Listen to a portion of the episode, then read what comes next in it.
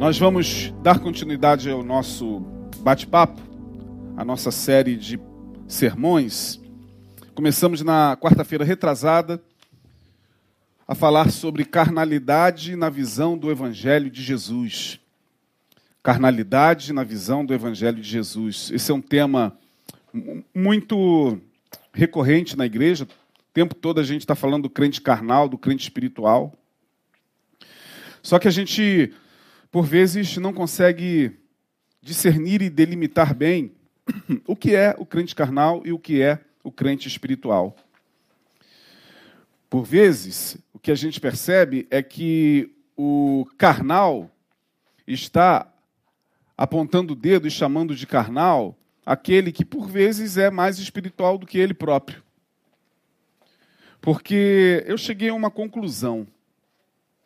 E você não precisa concordar comigo, porque eu não sou o dono da verdade e eu não estou aqui para que você, só porque estou falando, creia, porque estou falando.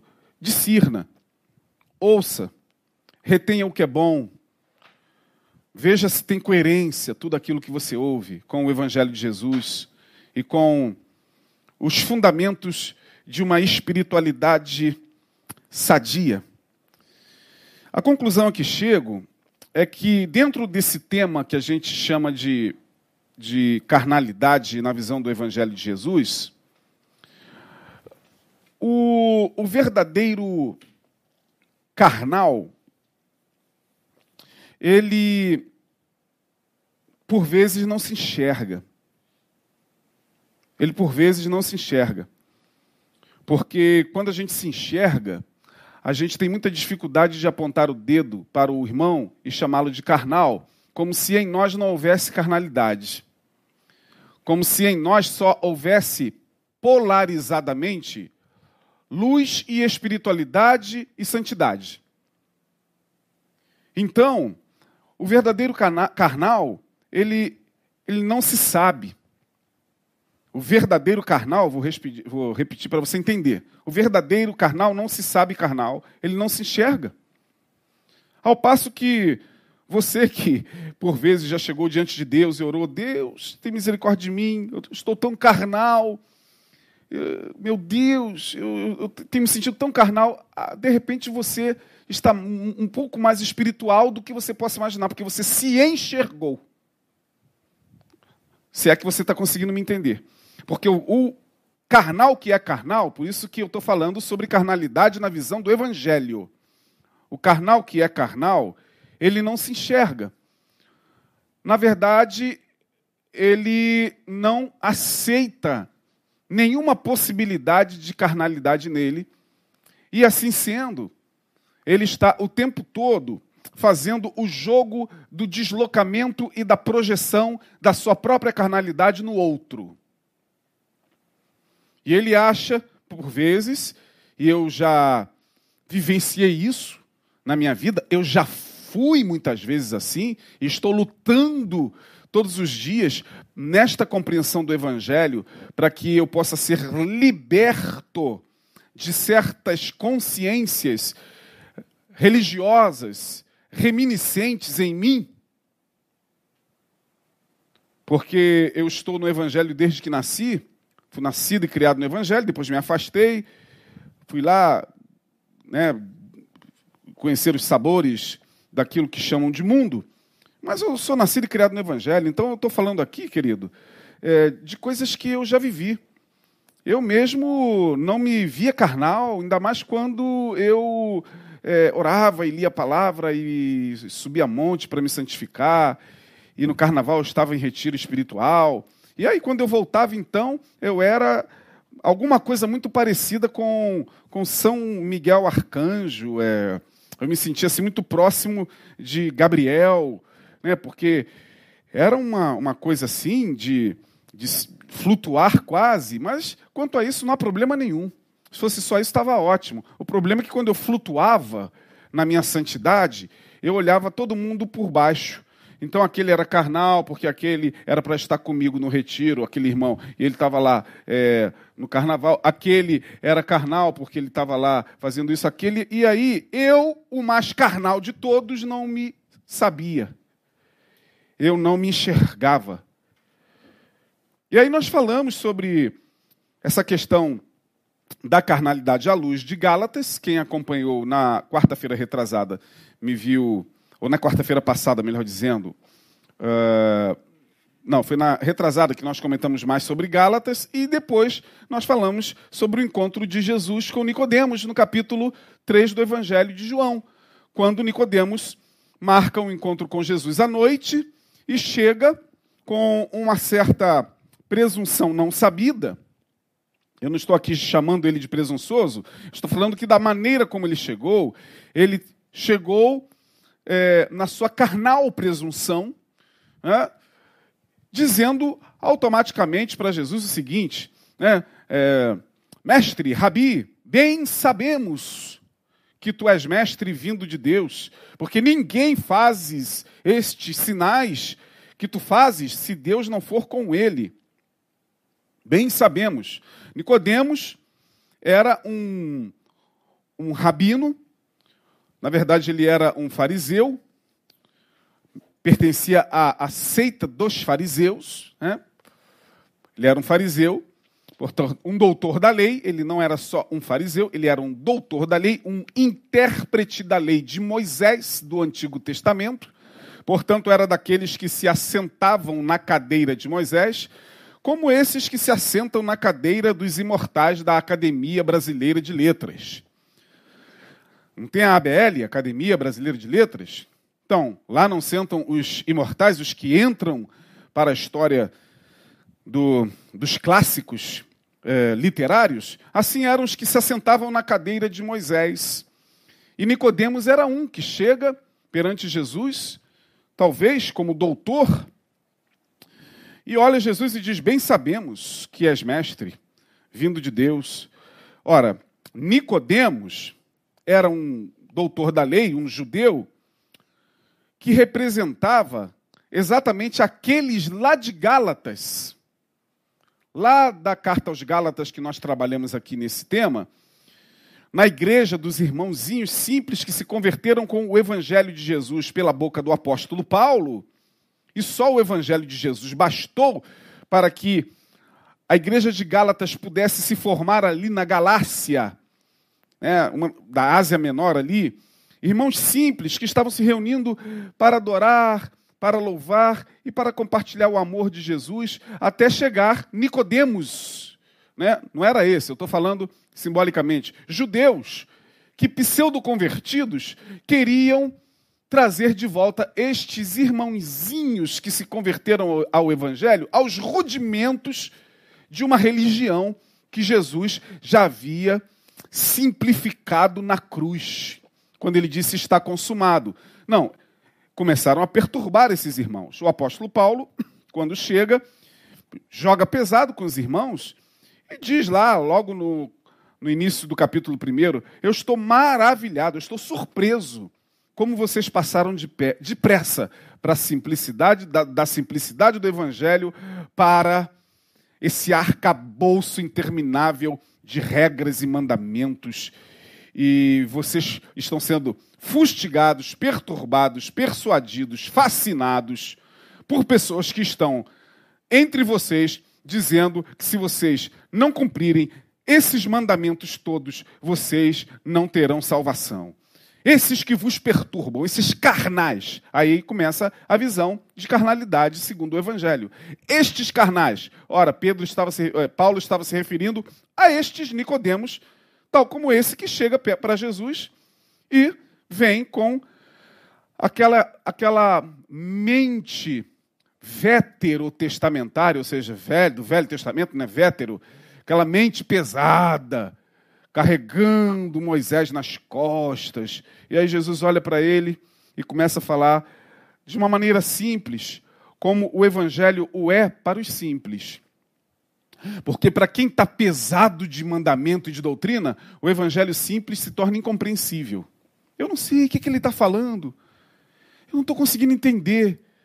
Está difícil. Claro, o arcabouço de religiosidade, de mandamento sobre mandamento, regra sobre regra, preceito sobre preceito, e 200 mil igrejas pelas quais passou, e cada uma pela qual passou, mais mandamento, mais regra sobre regra, mais doutrina maluca às vezes, doida. E o cara vem, né? Ele vem faz, trazendo aquele arcabouço.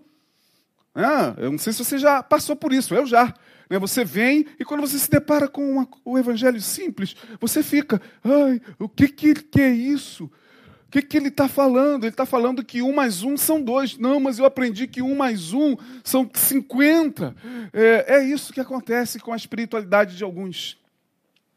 É isso que acontece. Aí Nicodemos vem pesado, trazendo Moisés nas costas. Ainda chega para Jesus e diz: Nós sabemos Bem sabemos quem tu és. Sabe nada, irmão. Você sabe o quê? O carnal adora falar que sabe tudo. Quem é carnal, como eu torno a repetir, o carnal ele não se enxerga carnal porque ele acha que ele sabe tudo. Ele discerne tudo. Ele julga tudo e a todos. Ele conhece a palavra, eu conheço a palavra. Conhece. Eu também batia no peito e dizia: eu conheço a palavra. Eu conheço a palavra porque eu fiz quatro anos de seminário, li alguns livros de teologia, fiz uma pós-graduação em teologia, depois uma outra. E aí eu conheço a palavra. Que palavra você conhece? Que palavra nós conhecemos? Conhece a palavra da vida? Ou no máximo você conhece 66 livros. E ao chegar no finalzinho do capítulo 22 de Apocalipse, começa lá no primeiro capítulo de Gênesis. Parou aqui.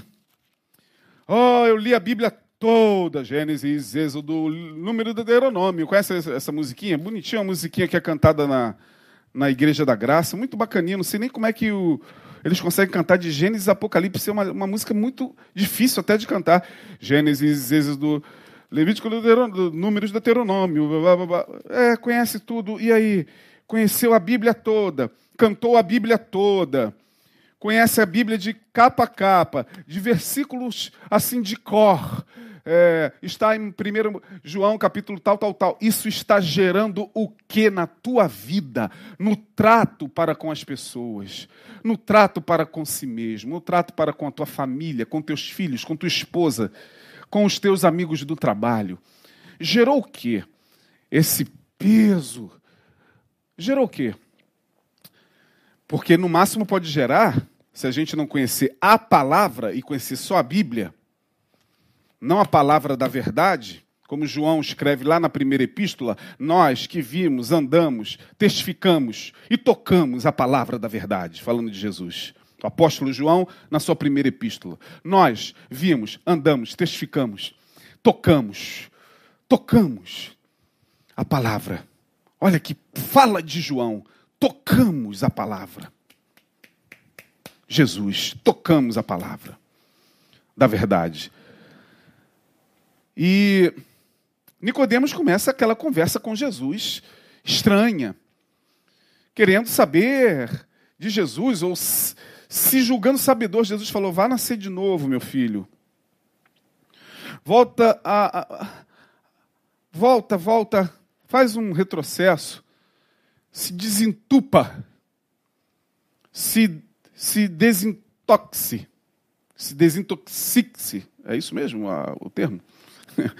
Desintoxicar-se, desintoxique-se. Agora, não pronunciei bem, acho que o verbo.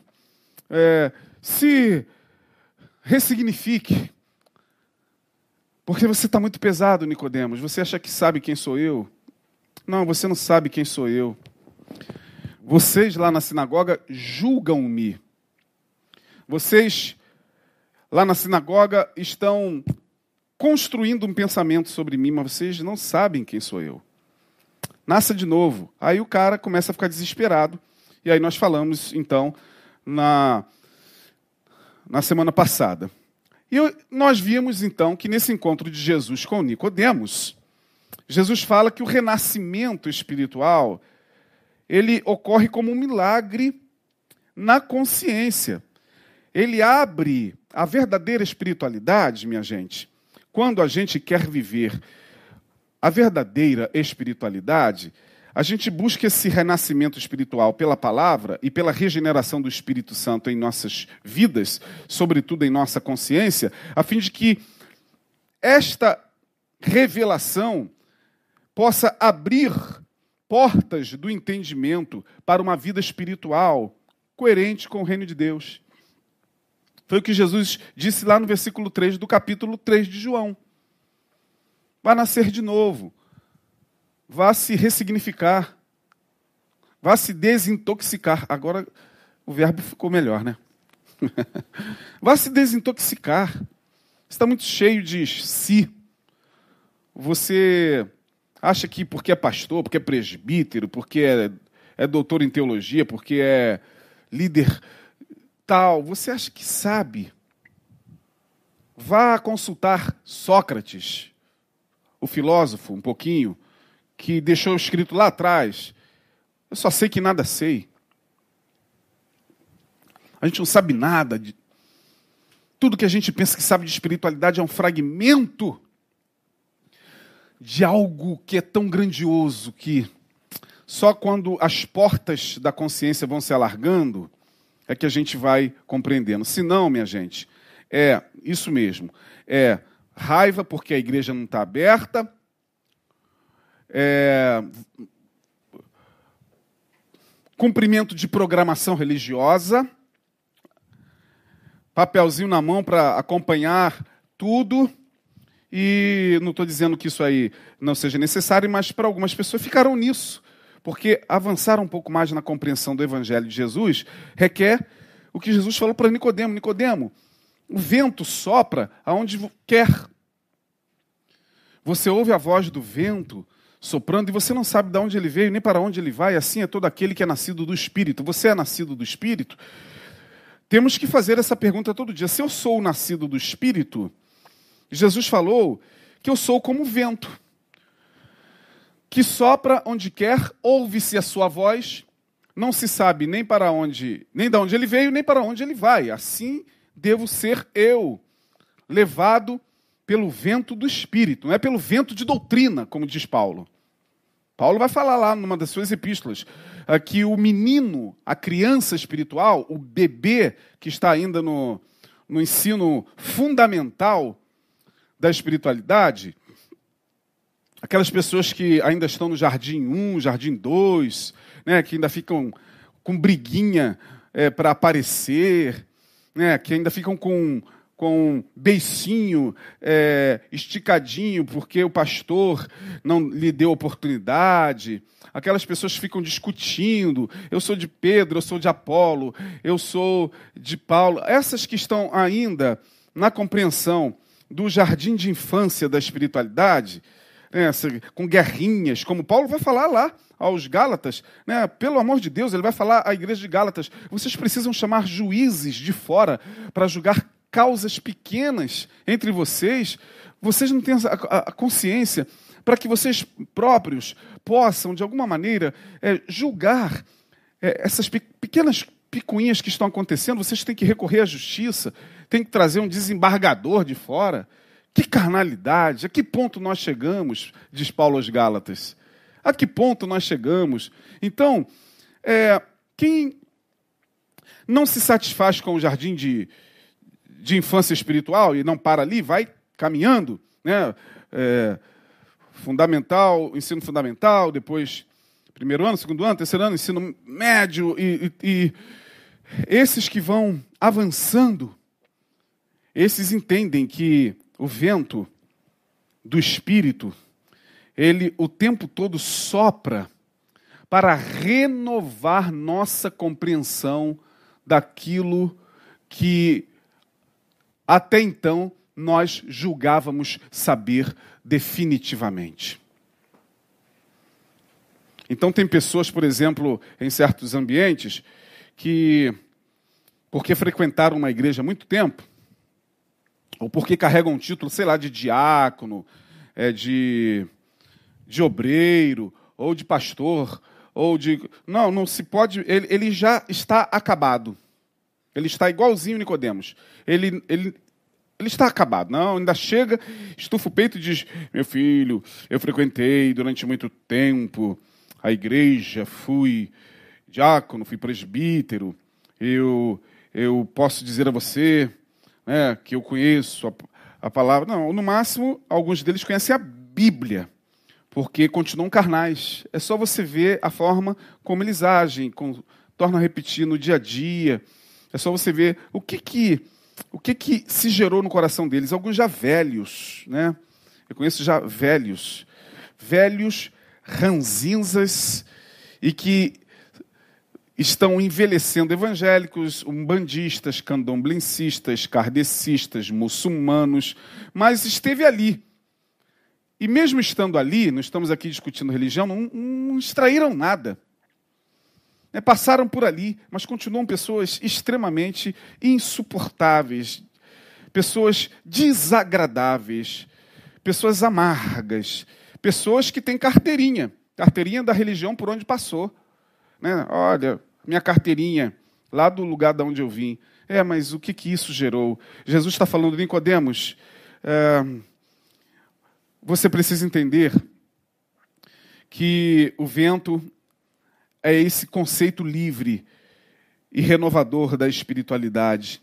Ele sopra onde quer e como quer. Bom, se eu tenho me feito compreender até aqui, uh, eu tenho todas as quartas-feiras tentado ser o mais didático possível, ainda sabedor de que por vezes eu me torno muito prolixo para algumas pessoas, uh, mas vamos lá.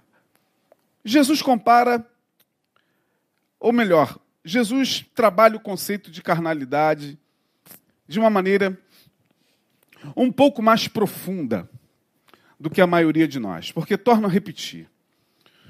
Em se falando de carnalidade e espiritualidade, a gente, de, a gente separa isso de uma tal maneira que está estabelecido na cabeça de todos nós que o crente carnal manifesta sua carnalidade diante daquilo que os nossos olhos podem ver. Então, diante daquilo que os nossos olhos podem ver no próximo, a gente estabelece como carnal. Então, vou dar um exemplo. Você está passando, e aí não confunda o que eu vou falar como uma apologia à bebida, porque não é isso. Mas lá vai o irmão que saiu do culto e passou e viu um outro irmãozinho que frequentava a igreja, que era do coral, que era da mocidade, tal, que sumiu sentado à mesa bebendo, sei lá, alguma coisa que ele não bebe. Aí na cabeça dele, é lamentável, irmãozinho, que era tão espiritual, ó, ele define, ele não sabe nem se o irmãozinho, a época que frequentava, era espiritual assim. Ele diz que era espiritual porque frequentava com ele as reuniões, participava com ele do mesmo grupo, do mesmo ministério, falava como ele, é, se comportava como ele, frequentava a mesma igreja que ele, enfim. Agora esse irmãozinho está lá sentado e tomando o seu negocinho, tudo bem. Aí ele fala, é, quanta carnalidade, é, virou um carnal. Virou um carnal porque ele viu uma ação e julgou esta ação que ele viu como carnal. Então as pessoas julgam aquilo que está diante dos seus olhos. Nós somos assim. Não é verdade? Nós somos assim, não tem como. É, eu estou, estou dando um exemplo, tá? Mas a gente poderia dar vários outros exemplos. Carnalidade, é, na visão de, de muitos dos nossos irmãos, tem a ver com expressões de alegria. Né? Então, sei lá, alguém passa e vê um outro irmão, sei lá, vou dar um exemplo. Você vai numa festa, aí lá vai um grupo de irmãos que ou de um irmão que foi convidado por um, por um familiar a ir numa festa. Ah, você vai lá em casa, aniversário da, da minha da sobrinha, aniversário do filho, aniversário do, do enteado tal. Aí lá vai o irmão na festa. Ok. Tá lá ele no cantinho bebendo a Coca-Colazinha dele, quietinho, para não se misturar, porque o crente não pode se misturar com o, as trevas. Perceba a distinção que nós já fomos ensinados, não por Jesus, mas pela religião. Né? Tá lá, você que chega na casa do seu parente lá, e lá tem, tem lá festa. Né? E na festa tá rolando, sei lá, churrasco, pagode e tal. Vai você e fica lá no cantinho, bebendo lá sua Coca-Cola e tal, não se misturando. E do outro lado tem pessoas lá, né, da sua família e conhecidos que vão chegando na festa e vão lá, oh, que aniversariante, feliz aniversário. Mas suponhamos que chega uma pessoa que é cristã. E aí você vê e cumprimenta a paz do Senhor. Oi, a paz do Senhor. Bem, tá aí, estou aqui no meu cantinho, estou aqui no meu cantinho. É, no meu cantinho. Aí esta pessoa, que você sabe que também é uma evangélica ou um evangélico, ou que frequenta a sua igreja ou uma outra, vai lá para o meio do pessoal e, de repente, sei lá, é, em um dado momento, começa a dançar. Pronto! Ai, Jesus, quanta carnalidade! Meu Deus, sangue de Jesus tem poder. Começa o julgamento em função do que você está vendo. Uma irmã ou um irmão que se diz cristão dançando, dançando, numa expressão de alegria, é, porque até dançar para alguns crentes é carnalidade. Né? Tem que dançar no poder, tem que rodar é no poder, tem que dançar é no espírito, pastor. Não pode ficar dançando coisas que não são do espírito. Percebe? É... e aí, o que você está vendo, você classifica como carnalidade. Você passou, você viu o irmãozinho lá sentado, lá na dele, e viu ele comendo ou bebendo alguma coisa que você não come e bebe, carnalidade.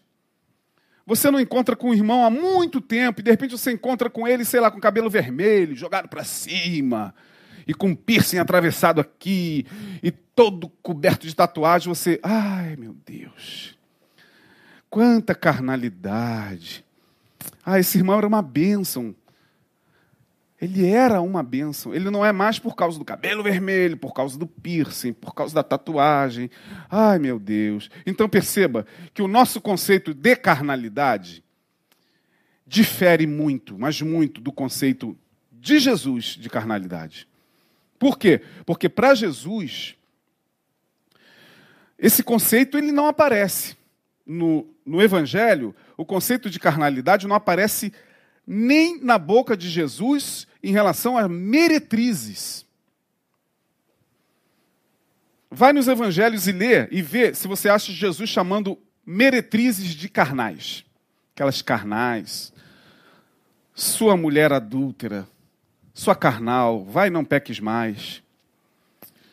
Maria Madalena, sua carnal. Vê se Jesus chama meretrizes, publicanos. Os publicanos eram aqueles odiados por gente como Nicodemos. Os publicanos, então, que eram os cobradores de impostos, eles eram odiados, queriam arrancar o fígado deles quando eles batiam nas residências. Ó, publicano, né, imposto, Império Romano, fazer nada. César, dá a César o que é de César. Não, eles eram odiados. Eles eram odiados pelos crentes da época, pelos fariseus, ou seja, os crentes da época. E ninguém queria chegar perto de publicano. Quem era visto como publicano era odiado. É, quem conversava com publicano era alvo de, de críticas o tempo todo, mas você não vê Jesus com os discípulos se dirigindo aos publicanos como carnais. Vê? Não, você não vê. Nem a meretrizes. Nem a pecadores. Nem a pessoas com as quais ele se encontrava na vida e que estavam ali vivendo suas vidas da maneira mais livre. Você não vê em Jesus esse conceito de carnalidade aparecer, torna a repetir. É, em relação a meretrizes, em relação a publicanos, em relação a toda esta gente que, aos olhos dos crentes da época, eram os carnais. Eram os carnais. Você não vê. Onde é que Jesus aponta esse conceito de carnalidade E ele vai ficando mais claro. Em relação a quem? Aos religiosos da sua época. E mais ainda, entre esses que Jesus entende como carnal, estavam os zelosos da lei, da Bíblia, as autoridades religiosas que andavam com o peito estufado nas ruas de Jerusalém, com seus vestidos, com seus filactéries, ou seja, aquelas bordas dos vestidos dos fariseus que andavam pelas ruas e é, gostavam de ser saudados. Rabi! Aí eles apontavam a mão. Rabi! Oh, Rabi! Rabi! E Jesus olha e está vendo os, os religiosos querendo se destacar como, como crentes ou supercrentes, né? como muitos, né? Como muitos que não conseguem ser comuns no meio dos comuns. Como muitos que fazem questão, por vezes, de entrar numa condução, num trem, num ônibus e mostrar a todo mundo que ele é crente. E mostrar a todo mundo que está ali que ele é diferente pela roupa que ele usa, pelo linguajar dele. É. E aí é aquele linguajar dentro do ônibus onde está aqui o irmão, né? E vê o outro irmão lá perto do motorista, é, o ônibus cheio, e ele grita aqui perto do trocador: A paz do Senhor, meu irmão! Ô glória! Pronto. É, não estou aqui criticando, mas tem gente que gosta. Vai dizer: somos da luz, somos servos do Senhor, como alguns, né? E Jesus olha, os discípulos estão aqui, Jesus fala: Está vendo eles lá? Ah, não façam isso não, por favor. Eles gostam disso, eles, eles são carnais. Porque eles gostam de ser saudados. Eles gostam de aplausos. Olha o conceito de carnalidade como vai aparecendo em Jesus. E vai aprofundando e vai se tornando algo que sai da visibilidade do corpo e vai entrando, sabe aonde? Na alma naquele lugar que só Deus conhece. Eles gostam de aplausos, gostam de tapinha nas costas. Eles gostam de ser ovacionados. Rabi, tá vendo lá? Olha lá, vamos fazer agora, vamos parar no meio da praça e vamos fazer uma oração bem alto, quer ver? Aí eles paravam, ó oh, Deus de Israel, Deus de Abraão, de Isaac e de Jacó. Deus dos nossos pais, Deus dos nossos antepassados, na praça, bem alto. Aí Jesus está lá do outro lado, sentadinho na praça, tomando um sorvetinho com os discípulos. Está vendo? Adoram serem vistos orando. Vocês, porém, quando quiserem orar, não façam isso não. Entrem no vosso quarto tranquem a vossa porta, orem em secreto. O vosso Pai em secreto está recebendo a oração de vocês. E em secreto o vosso Pai vos recompensará, porque eles querem recompensa, já estão tendo a recompensa. Olha lá, todo mundo aplaudindo. Aí todo mundo em volta. Imagina a cena. Os fariseus, todos, ó oh, Deus! E todo mundo assim, perto deles. Né? Jesus está falando, já ganharam a recompensa. É aplauso que eles querem, já ganharam a recompensa deles. Já ganharam o dia. Já sairão com o coração recompensado. Aplausos, vivas, uhul!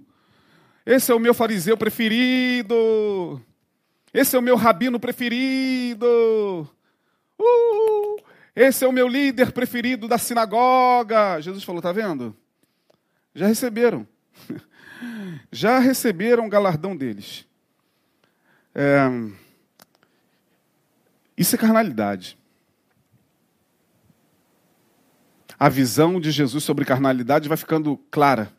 E ele vai ensinando aos discípulos: ó, isso é carnalidade. Eles se julgam muito espirituais, são os mais carnais de todos. Está vendo os fariseus ali? rodeados de gente. Está vendo aquela meretriz ali, na esquina, esperando o próximo cliente? Ela está ali em várias condições que a levaram a estar ali, que nós não sabemos. Talvez repudiada no seu casamento, porque a maioria virava meretriz, com vergonha de voltar para casa, está ali vendendo seu corpo. Não, ela não é carnal, não. Ela só está em uma condição, lamentavelmente, da qual ela, ela não consegue sair. E por forças de circunstâncias as mais variadas, mas eu vou lá. Eu vou lá mostrar o meu amor a ela. Eu vou lá porque ali, ó, aos fariseus, ó, ali tem carnalidade. Lá não, lá o que tem é uma alma aflita. Lá o que tem é um coração angustiado. Lá o que tem é um coração sedento de amor. Lá no coração do publicano, tá vendo o publicano ali? Subindo na árvore. Eu vou passar por ali, ele já está em cima da árvore, ele é muito baixinho, do tamanho do Maradona. O nome dele é Zaqueu, esse publicano. Eu vou passar ali. Ainda vou me convidar para almoçar na casa dele. Porque na casa do fariseu eu até vou comer, porque Jesus era sociável, né? Jesus não fazia distinção. Jesus sentava com qualquer um, falava com qualquer um, atendia a qualquer um. Jesus era um dengo. Hoje eu fiz uma observação no meu stories dengo. Essa palavra dengo, meu dengo, né? O baiano usa muito isso. O pessoal de Salvador, um beijo para Salvador, essa cidade que é, que é para mim, o meu segundo estado depois do Rio, é, que está em total regime de lockdown. Já estive lá quatro vezes, é uma cidade pulsante, vibrante, historicamente rica, mas muito carnal para muita gente. Tem muita carnalidade lá, tem muito demônio lá. É, como se não tivesse aqui. Então, é, a palavra dengo é uma palavra de origem banto-africana, que significa buscar aconchego no outro em momentos de dureza, em momentos de angústia. Isso é dengo. Então, partindo desse princípio, nós temos na palavra um Jesus, um Jesus dengoso e que nos ensina a ser um pouquinho mais dengoso na vida. Nos ensina a ser um pouquinho mais humano com esses que nós julgamos carnais. Como ele foi com o rapaz que estava em cima da árvore lá, Zaqueu. Publicano, odiado.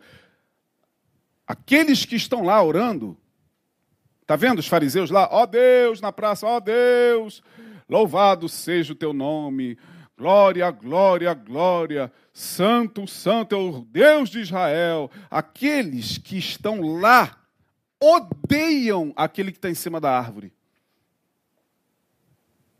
Aqueles lá, doutores da lei, religiosos, que carregam Moisés nas costas, a lei, conhecedores da Bíblia, eles odeiam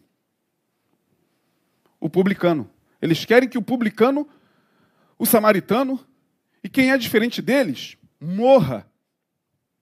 Vá para o inferno. Então, entendeu o conceito de carnalidade na visão de Jesus? Está começando a acompanhar? Segundo, para Jesus, então, o carnal é o religioso presunçoso e arrogante, que se diz dono da verdade aquele a quem o Senhor chama de hipócrita. Eu só vejo Jesus chamar de hipócrita no Evangelho os religiosos. Eu não vejo ele chamar mais ninguém do dia a dia e das pessoas com quem ele se encontrava de hipócrita. Leia os quatro evangelhos assim, ó, devagarinho. Devagarinho. Como eu sempre digo, olha, irmão, vai para os evangelhos, depois que você entender, e aí você não entendeu, você volta, volta, volta, rumina. Faça como boi, rumine os evangelhos, Mateus, Marcos, Lucas e João. Depois que você tiver com um pouquinho de compreensão, aí vá lá para Gênesis, venha Êxodo, Levítico, Número, Deuteronômio, vá lendo a Bíblia. Ai, com menos peso, com menos terror, com menos medo, com menos religiosidade, mas leia o Evangelho. Leia, devagarinho. E veja se Jesus, quando chama de carnal e de hipócrita, ele não está se dirigindo aos religiosos. Ok? Então, para Jesus, o carnal é o religioso, o presunçoso, a quem ele chama de hipócrita. Terceiro, e a gente para por aqui e termina, termina ou avança, né? Não sei se eu vou terminar na próxima quarta. Terceiro, carnalidade na visão do evangelho de Jesus é não se enxergar. Torna a repetir. O mais carnal dos homens é aquele que nunca se vê carnal. Vou repetir. O mais carnal dentre os homens é aquele que nunca se viu carnal. Deu para pegar o que eu estou falando, irmão? E aí, esse é o grande problema, porque carnalidade para Jesus é não se enxergar e ainda assim ser capaz de julgar o próximo. Ele não se enxerga. E pior, ele não se enxerga e quando ele olha para o próximo, ele quer clonar o próximo porque ele quer se ver no próximo. O próximo não pode ser o outro. O outro tem que ser ele. O outro perde a sua autonomia de ser, porque o carnal, o presunçoso, o religioso, o hipócrita, a quem Jesus chama de hipócrita, quando olha para o outro, ele se vê. É o narciso que olha para a água e vê a si mesmo refletido nela. O narcisista é esse, que quando olha para o outro, não entende que o outro é outro. O outro não sou eu. Não tem que pensar como eu. Não tem que sentir como eu. Não tem que adorar como eu. Ele é outro. Ele é outro, respeite a alteridade com ele. A alteridade é a capacidade de enxergar totalmente o outro como outro. A alteridade é isso, é subjetividade respeitada.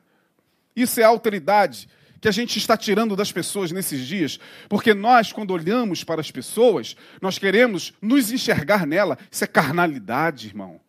No nome de Jesus Cristo. Seja você mesmo no nome de Jesus.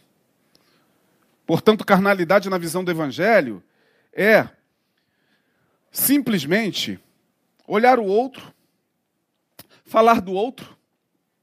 Como diz Jean Paul Sartre, o inferno são os outros. Eu aponto, como fizeram. Eu não assisto, nunca assisti uma edição, e Deus é testemunha do que eu estou falando, do BBB, do Big Brother Brasil. Ah, fico sabendo de alguns participantes e tal, mas deu, deu o que falar a saída dessa menina aí, a tal da Carol Conká, não é isso? Deu o que falar. Esse Big Brother tá dando o que falar. Pronto. A Carol, o, o inferno saiu. O, o, o diabo, entre aspas, foi expulso. Agora está todo mundo respirando leve, porque agora saiu aqui infernizava, porque o inferno são os outros. Ah, pastor, se o senhor não assiste, porque o senhor não viu, não viu, não viu. Fiquei sabendo aqui e ali, chegava aos meus ouvidos uma informação aqui e ali do que ela fez. Eu não estou justificando o que ela fez, não me interessa saber o que ela fez. Eu estou dizendo o seguinte: ela talvez tenha representado nestes dias a sombra de todos nós. Porque, torno a repetir, não sei o que essa menina fez. Eu estou terminando o sermão falando de Big, Big Brother. Não sei o que, que essa menina fez. Estou falando de carnalidade. Não me interessa saber. E não vou ficar indo lá perder meu tempo, porque eu tenho muita coisa durante a semana, meu irmão, para resolver, para ficar pe pegando detalhes é, que A mim, não estou dizendo que é, você não tem o que fazer, você é trabalhador e tal, você gosta do Big Brother, e não é carnal porque assiste, não, tá? Cada um assiste, gosta e vê o que quer. Estou falando eu, eu particularmente, eu não, não acompanhei nenhuma edição, não acompanho. Agora, respeito, tem gente que gosta, é bacana e tal. Agora, também não me interessa saber o que ela fez. Mas eu tenho certeza que se eu parar diante dessa menina e pegar algumas cenas e ver o que ela fez lá, eu terei que parar, olhar, analisar. Vai me dar raiva? Vai. Deu raiva em você? Talvez tenha dado raiva no Brasil todo o que ela fez. Mas será que alguém parou e, e viu um pedacinho de Carol Conká dentro de si? Não, não, não, não, não, não, não. Em mim não. O sangue de Jesus tem poder. Eu sou uma pessoa boa. Eu sou uma pessoa bacana, eu jamais faria isso. Eu jamais faria aquilo. Eu jamais, jamais o quê? Big Brother é um jogo, não é? Talvez ela tenha se perdido. Ela mostrou a sua face. E nós, que nunca nos vemos assim, nunca somos carnais, nunca julgamos ninguém, nunca somos malzinhos, nunca somos perversinhos, nunca. Nós não somos nada nunca. O inferno são os outros. O inferno é a Carol Conká. O inferno é todo mundo fora de mim. O que está de ruim no mundo é tudo fora de mim e que não está em mim. Gente boa. Termino dizendo o que Jesus disse. Cuidado, é, não julgueis para que não sejais julgados, porque com a mesma medida que vós julgardes, sereis julgados. Chega a me dar arrepio isso. Não julgueis para que vocês não sejam julgados, porque na mesma medida que vocês julgam, ah, vocês serão julgados. E não tem como escapar dessa máxima de Jesus. Que Deus nos abençoe. Quarta-feira que vem estaremos dando continuidade a esse tema carnalidade na visão do Evangelho de Jesus. Vamos orar. Senhor Jesus, tem misericórdia de nossas vidas. Tua graça e teu amor nos faz todos os dias, pela luz do teu Evangelho, enxergarmos-nos a nós mesmos. Essa luz que acende dentro, e acendendo dentro, ela primeiro mostra o que está dentro, como a lamparina, que apagada não se vê nada, mas ao acender, mostra inclusive algumas sujeiras que tem dentro dela, mas mesmo assim ela acende, é colocada no alqueire e ilumina todos. É assim que nós somos, uma lamparina. E a tua luz brilha em nós. Que essa luz brilhe cada vez mais na consciência daqueles que se permitem a cada dia buscar uma espiritualidade que de alguma maneira lhes faça compreender a tua verdade, porque ela liberta. Assim te pedimos no nome de Jesus. Deus abençoe. Até a semana que vem.